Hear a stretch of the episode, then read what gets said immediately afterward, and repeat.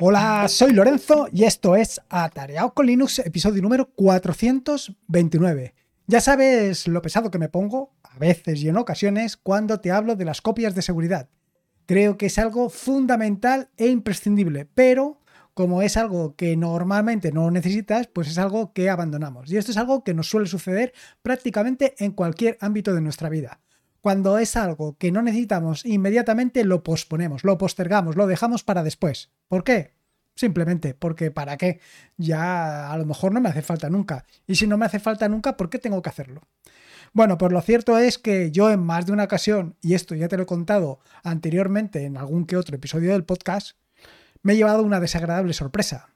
Me he llevado una desagradable sorpresa porque me he encontrado con que había perdido información. Y es que imagínate, hoy, 2022, llevo aproximadamente 14 años produciendo contenido relacionado con Linux. Todo tipo de contenido, desde vídeos, eh, esto recientemente, audios, desde hace 4 o 5 años, artículos, libros, todo esto lo he estado produciendo durante 14 años. Imagínate que por cualquier circunstancia, todo eso que he estado produciendo durante 14 años se pierde, se borra, se olvida. ¿Tú te puedes imaginar lo que me puede pasar a mí? Mm, se me pueden poner, vamos, me puedo poner enfermo de la muerte. Todo el trabajo, todo lo realizado durante tantos años que se pierda. Pero no solamente te digo esto, imagínate todas las fotografías que has tomado tú durante todos los años y que piensas que están a, em, a buen recaudo en los, en los servidores de Google. Ponte que por lo que sea se pierden los servidores de Google, algo que es difícil, pero puede ser. ¿Por qué no tenerlo en tu propio equipo? ¿Por qué no tener tus propias copias de seguridad de todo esto? Bueno, pues esto es fundamental. Porque imagínate que todas esas fotografías, las fotografías familiares, las fotografías de tus hijos, de tus padres, las fotografías de todos tus seres queridos se pierden. Vamos, te puede suceder exactamente lo mismo que a mí, que se te pongan los pelos como escarpias solamente de pensarlo. Así que en el episodio del podcast de hoy voy a hablarte otra vez sobre copias de seguridad, pero en este caso te voy a hablar de mi herramienta por defecto, Borg Backup. Pero Sé y soy consciente que esto de las aplicaciones de terminal pues no siempre nos gustan a todos, no todos están tan enamorados de la terminal como lo estoy yo. Así que hoy te he traído una herramienta que es para el escritorio, pero que por detrás, eh, bajo el capó, utiliza precisamente Board Backup. Así que nada, no me quiero enrollar más y vamos directos al turrón, como diría Javier. Y antes de nada, y por si no lo sabes, el pasado día 15 de octubre se fallaron los premios de la Asociación Podcast. Y en este caso, el premio para el podcast de tecnología de 2022 recayó en Atareado con Linux. Efectivamente, recayó en este humilde podcast que actualmente estás escuchando. Sí que es cierto que durante los últimos años me he ido presentando, pero bueno, pues por las circunstancias eh, no se ha dado la situación en la que se hubiera elegido, pero este año sí. Este año ha sido el elegido. Y la verdad es que estoy muy contento, estoy muy satisfecho, muy orgulloso y de verdad que como he comentado en otros episodios del COP Podcast, en los que te dije que precisamente había presentado atareado con Linux a los podcasts, por una sencilla razón, porque quiero dar a conocer Linux, para que Linux llegue a otra gente, para que Linux sea conocido, para que no solamente existan los dos entornos de escritorio que conoce todo el mundo, o incluso uno solo, en el caso de aquellos que hasta desconocen Mac. Bueno, pues hay mucho más allá. Hay, como digo siempre, un mundo de posibilidades abierto a ti, un mundo de posibilidades de todo lo que se puede hacer. No solamente como hago yo siempre en la terminal, no, no. Tienes tu entorno de escritorio y no solamente un entorno de escritorio como sucede en el mundo de Windows o MacOS, donde no tienes más narices que elegir lo que te dan. Es decir, no puedes elegir. En el caso de Linux tienes una gran cantidad de opciones, no solamente de entornos de escritorio, que puedes elegir distintos entornos de escritorio donde trabajar, sino que además puedes elegir distintos sistemas operativos dentro del propio Linux. Quiere decir que puedes elegir eh, trabajar con entornos de escritorio tipo eh, tradicional, como pueden ser KDE Plasma o como puede ser GNOME. También tienes otros entornos de escritorio como pueden ser Cinnamon, Mate, XFCE, en fin, tienes una gran variedad. Pero además tienes distintas opciones para instalarlo, distintas distribuciones que te permiten hacer todo esto más sencillo.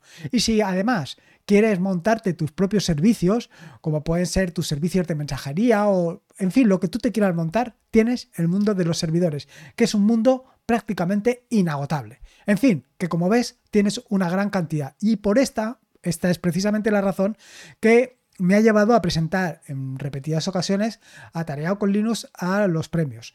Y bueno, ha llegado el momento de darte las gracias. Darte las gracias porque tú muchos como tú han apoyado este proyecto y han conseguido que actualmente haya, se haya llevado este premio que espero sirva sinceramente para dar a conocer más Linux a otra gente que por las razones que fueran estaban o no conocían todas las opciones y posibilidades que tienen.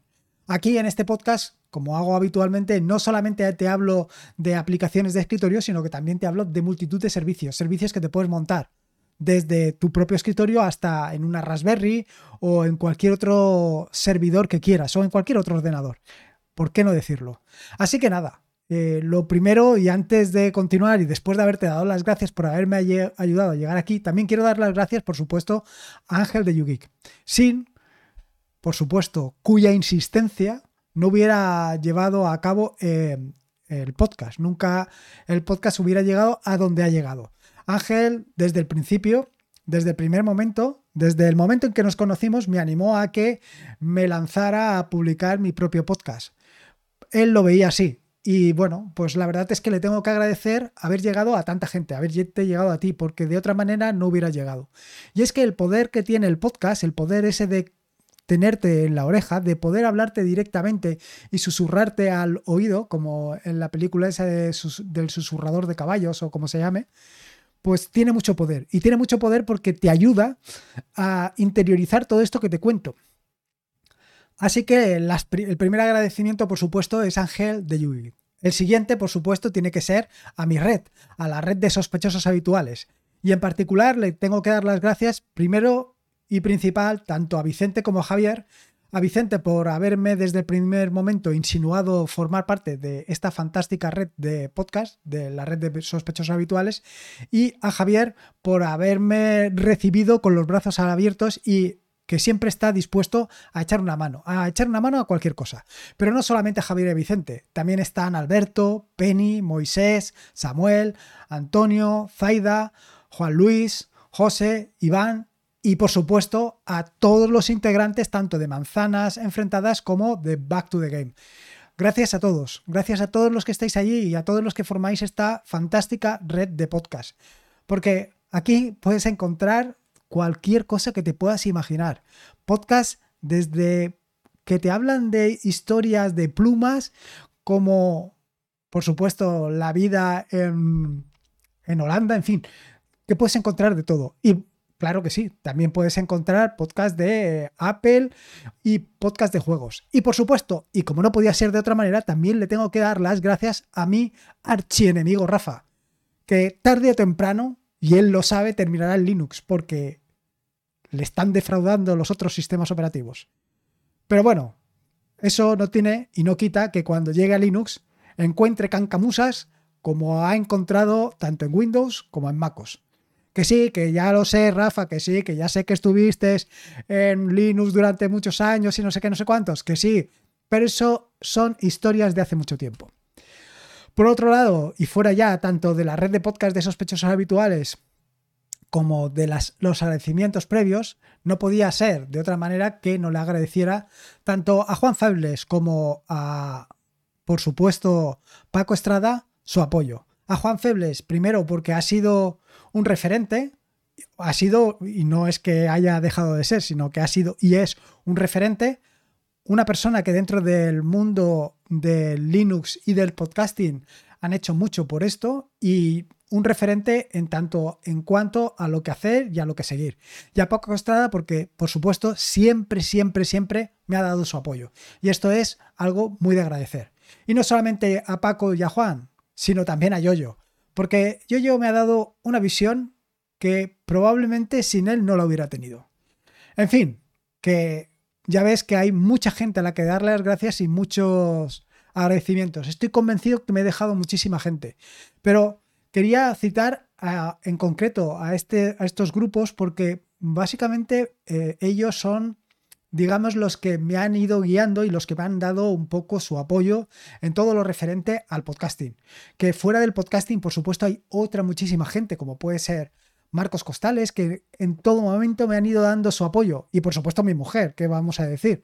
Pero bueno, eh, en lo que al podcasting se refiere, yo creo que eh, estas personas son las que probablemente más hayan marcado em, mi camino o el camino de este podcast. Pero vamos, por supuesto mi mujer, eh, que no me la quiero dejar, que ella es probablemente la que más lo sufre. Pero a donde yo quería llegar, que lo más importante, lo más importante, aparte de todos los agradecimientos, es que este podcast es una plataforma para dar a conocer, como he dicho al principio, Linux, para que Linux llegue a otras personas, para que otras personas puedan disfrutar de todo el potencial que hay aquí de todas las posibilidades que hay. Que no te puedes quedar única y exclusivamente encerrado en lo que marcan dos fabricantes o tres fabricantes, sino que tienes que abrir tus ojos a todo un mundo de posibilidades. Todo un mundo de posibilidades donde las opciones para aprender y para aumentar tus conocimientos son increíbles.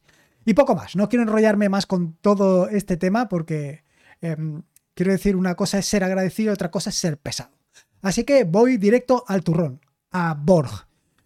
Si no has escuchado alguno de los episodios del podcast en los que te hablo de Borg, decirte que Borg Backup es mi servicio de backup por defecto. Es mi servicio de backup por antonomasia, que lo tengo definido y establecido desde hace años y funcionando en los distintos equipos que he tenido y tengo durante años y de forma ininterrumpida.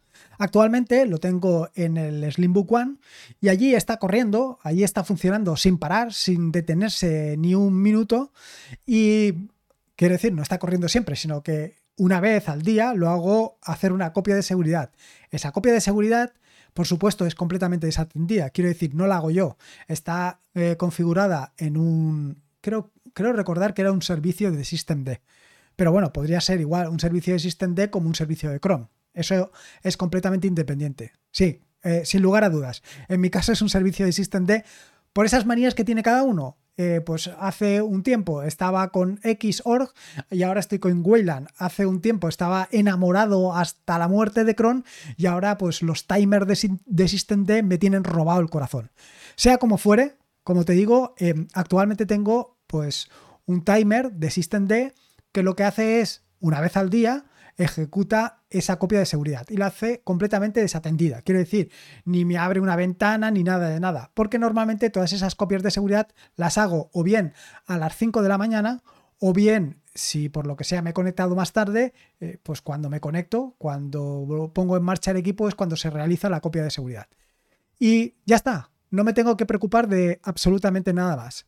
Si la copia de seguridad eh, ha funcionado correctamente, pues no se manda ningún mensaje y si ha habido cualquier problema, pues me llega un mensajito. Este servicio, este funcionamiento de Borg Backup es fantástico por diversas razones. La primera de las razones por la que me gusta es porque es un servicio que tiene de duplicación, es un servicio que te permite recuperar eh, archivos en el tiempo, es decir, si has realizado una modificación de un archivo, puedes recuperar no solamente el último archivo, sino que puedes recuperar una eh, versión anterior. Y así sucesivamente. Tiene una gran cantidad de opciones y posibilidades y a mí en particular, como te digo, lo que más me gusta es que es un servicio completamente desatendido. Pero, igual que te digo esto, también te digo que bueno, pues hay mucha gente que le gusta ver cómo se realiza esa copia de seguridad, cómo pueden ver que esa copia de seguridad se ha realizado, cómo pueden entrar, analizar, estudiar, investigar, ver que efectivamente esa copia ha funcionado y además de hacerlo de una forma visual. Es decir, lo que requieren, lo que requieres es un interfaz gráfico. No todos vivimos del terminal, hay algunos que también requieren un interfaz gráfico y precisamente en este caso pues te traigo esa herramienta, un interfaz gráfico. Básicamente te traigo Pika Backup. Pika Backup es una aplicación implementada en Rust, otra de las grandes ventajas, y además de estar implementada en Rust, utiliza GTK como eh, framework de trabajo. Es decir, tiene lo mejor de todos los mundos. Es una aplicación realmente sencilla, pero realmente funcional. Como te digo, está implementada en GTK y utiliza Borg para hacer todo lo que es los backups. Así que esto es algo realmente fantástico. Te permite hacer tanto backups locales como backups remotos. Los, backups remotos, las copias de seguridad remotas, las hace utilizando SSH. Yo actualmente, como te comentaba anteriormente, sí que lo tengo en un servicio y hago tres copias de seguridad en concreto. Una copia de seguridad local, o sea, en mi propio equipo, es decir, que si el equipo se va a freír espárragos esa copia de seguridad también la pierdo, pero en caso de que por lo que sea haya borrado algún directorio, siempre puedo utilizar esta copia local, es decir, es la copia local básica. Una segunda copia que está también en casa, pero está en el NAS, y esta copia la hago vía SSH, y luego una tercera copia, esta tercera copia la tengo hecha, pero en un VPS, de forma que me conecto también vía SSH allí. En cualquiera de los casos, en los tres casos, es decir, tanto en la copia local como en la copia del NAS como en la copia remota, lo tengo cifrado, con lo cual, pues si alguien entra, tiene más inconvenientes a la hora de poder acceder a toda esa información. Quiero decir que otra ventaja más. Y esta ventaja, además, em, la trae de caja, la trae ya de por sí esta otra herramienta, Pica Backup, esta interfaz gráfico. Este interfaz gráfico, otra de las grandes ventajas que tiene y otra de las cosas que me gustan mucho y que seguro te van a gustar a ti, es que es súper sencillo, súper limpio. No te tienes que preocupar prácticamente de nada. Si lo único que quieres hacer es hacer una copia de seguridad de tus archivos que tienes en el directorio local, esta es la herramienta perfecta. Porque directamente te, em, como te digo, te sugiere realizar la copia de seguridad de este directorio. Y no solamente esto, sino que además te dice, oye, estos directorios directamente excluyelos, como pueden ser los directorios de los Flatpak o, los directorios correspondientes a, los archivos caché. Eh, no tiene ningún sentido todo esto hacerle una copia de seguridad y menos replicarlo en varios sitios. Es muy absurdo. Como te decía, eh, Además te permite eh, ahorrarte tiempo y espacio porque utiliza tanto la de duplicación como también el cifrado. Te permite listar todos los archivos que se encuentran dentro de cada uno de, los, mm, de las copias de seguridad, tanto de las que tienes locales como de las que tienes remotas. Puedes recuperar tanto archivos en concreto como directorios. Ojo, que esto está muy interesante. Es decir, no estás haciendo un snapshot o no estás haciendo una copia íntegra de todos tus datos, sino que, quiero decir, una copia íntegra que estás haciendo, pero lo que me refiero es que puedes recuperar los datos conforme tú los vayas necesitando, puedes recuperar una determinada copia. Además, soporta, eh, me refiero ya a Pika Backup, tanto la programación automática de copias de seguridad como el, la eliminación de los borrados de, los archivos antiguos. Es decir, al final esto lo que hace es, eh, por ejemplo, yo en mi caso lo que tengo es una copia de seguridad de los últimos siete días, es decir, de cada día tengo una copia de seguridad que es con deduplicación, es decir, si hay algo que ya está en la copia anterior, pues no se vuelve a hacer. Luego otra de una cada en las últimas cuatro semanas y luego una de los últimos 12 meses. Esto es como lo tengo. ¿Qué es lo que sucede? Pues que el octavo día lo que va a hacer es borrar la copia número o sea, la primera copia diaria. Cuando pasemos el siguiente mes, lo que va a hacer es el siguiente semana, lo que va a hacer es borrar la primera de las semanas. Y cuando hayamos cumplido los 12 meses, lo que va a hacer es, es borrar el primero de los meses. Así lo tienes fantástico. Bien sencillito. Pues así es como lo tengo yo y así es como lo tengo configurado.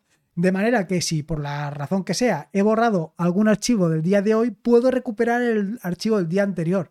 Pero no solamente esto, si lo que he hecho ha sido, em, como te digo yo, borrar o cambiar un texto de un archivo concreto, también puedo recuperarlo o incluso de un directorio concreto. Y lo puedo recuperar durante o en cualquiera de las copias que te he venido mencionando hasta el momento.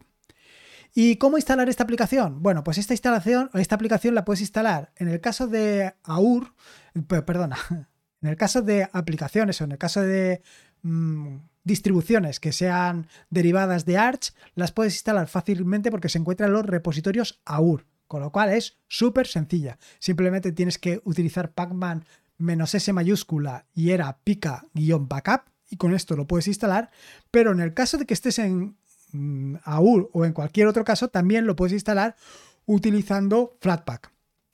Eh, la instalación de Flatpak es realmente sencilla. En las notas del podcast te dejo cómo lo tienes que hacer. Y luego para... Em, ¿Qué te digo yo? Para crear directorios, etcétera, etcétera. Bueno, centrémonos. que me estoy yendo, estoy corriendo demasiado. Con esto ya tendrías instalado perfectamente la aplicación. A partir de ahí, lo único que tienes que hacer es configurar tu propio repositorio. Eh, mi recomendación, siempre que vayas a hacer, y además que deberías de hacer una copia remota, que hagas vía SSH, que utilices clave público-privada. No se te ocurra utilizar contraseñas. No se te ocurra. No es ni más ni menos, vaya, no es una buena idea, ni muchísimo menos. Así que olvídate del tema de las contraseñas. Y si lo que quieres es crearla a mano, decirte que en los remotos vas a tener que tener instalado por narices Borg. Para instalar Borg es, muy sencillo porque Borg viene por defecto instalado eh, en los repositorios de casi cualquier distribución. Así que no te tienes que preocupar de nada. Y bueno, yo creo que esto es un poco todo lo que te quería contar. Ya has visto que se trata de una aplicación súper sencilla, es súper sencilla, súper intuitiva, no te vas a calentar la cabeza para nada. Está implementada, por supuesto, en Rust, Em, como te decía, con lo cual es liviana. Bien, bueno, ¿qué te voy a decir? Funciona maravillosamente. No tienes excusas para no instalártela. Y poco más, esto es un poco lo que te quería contar. Recuerda que puedes eh, apoyar este proyecto, puedes apoyar el proyecto atareado.es para dar a conocer el podcast a más gente a través de Spotify con las estrellitas, a través de Apple Podcasts eh, dando, dejando un comentario y un me gusta, a través de iVoox, dejando un comentario.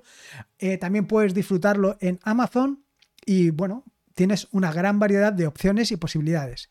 También decirte que eh, dentro de unas dos meses o de un mes y medio, no me acuerdo exactamente cuándo está, esto también estará disponible tanto en YouTube, en el caso de que quieras verme contar todo esto en directo, como en Fediverse TV, por si prefieres hacerlo sin el sacrificio de los anuncios y por supuesto eh, desde una plataforma libre y que mm, no te va a poner anuncios, no va a hacerte traqueo, vamos, una maravilla, ¿qué puedes pedir?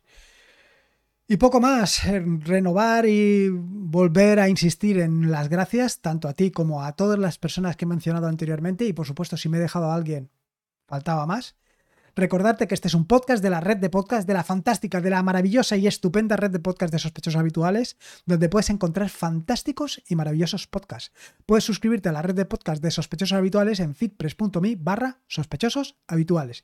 Y por último, y como te digo siempre, recordarte que la vida son dos días y uno ya ha pasado. Así que disfruta como si no hubiera mañana y si puede ser con Linux y en este caso con Borg y Pika Backup, mejor que mejor. Un saludo y nos escuchamos el próximo jueves. Hasta luego.